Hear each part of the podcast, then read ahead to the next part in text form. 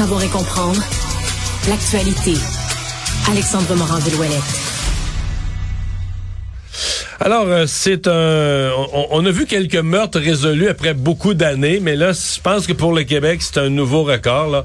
Euh, un meurtre presque 50 ans plus tard dont l'auteur est lui-même décédé aujourd'hui. Oui, absolument. c'est finalement résolu grâce à des nouvelles technologies, Mario, comme c'est souvent le cas lorsqu'on parle de meurtres résolus des années des années. Après 48 ans, là, dans le cas qui nous intéresse, Sharon Pryor, qui avait été enlevée le 29 mars 1975 dans le quartier Pointe-Saint-Charles à Montréal, violée, battue à mort, trouvée quatre jours plus tard sur un terrain vague de Longueuil. Et là, on n'avait jamais été capable d'élucider complètement tout ça.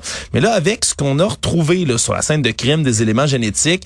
On n'avait pas été capable, jusqu'à un développement de nouvelles technologies, de faire la lumière avec ces informations-là. Et le mélange de l'ADN, de la génétique, on est remonté à un nom de famille qui correspondait à une certaine génétique. Qui était établi en Virginie occidentale, donc aux États-Unis. On, on a trouvé que quelqu'un de ce nom-là avait déjà vécu à Montréal. Exactement, puis qui était décédé en 82 à l'hôpital de Verdun. Et là, il manquait une preuve formelle, Mario. Fallait aller directement sur le corps de cet individu-là, du nom de Franklin Rominé, et d'aller tester l'ADN, mais ça, ça impliquait... Mais lui était décédé à Verdun, mais enterré chez lui, en Virginie son corps a été exactement emmené jusqu'en Virginie où il a été enterré. Et donc, il a fallu que la police se rende sur place le 2 mai dernier pour exhumer, ni plus ni moins, le corps du présumé assassin Franklin Romney pour être capable d'élucider le mystère. Et ça correspond, Mario, ça correspond. C'est donc bel et bien lui qui aurait assassiné Sharon Pryor ici il y a 48 ans. Il y avait déjà un lourd passé criminel qui pointe dans cette direction-là.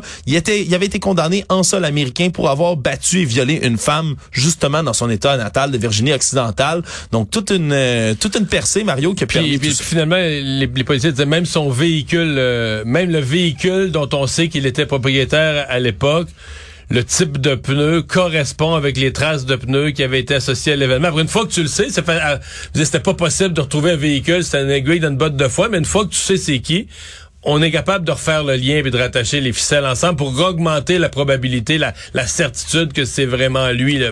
Oui, puis évidemment, dans ce cas-ci, on n'a pas d'individu à menotter puis à jeter en prison, Mario, puisque c'est il est rendu à l'état de cadavre, mais quand même, ça permet d'avoir une certaine paix là, qui est emmenée autour de la famille, des gens qui ont côtoyé, même ça fait 48 ans, le Sharon Pryor. C'est, c'est pas une vengeance, c'est pas euh, nécessairement non plus justice rendue, mais au moins, on a enfin des réponses.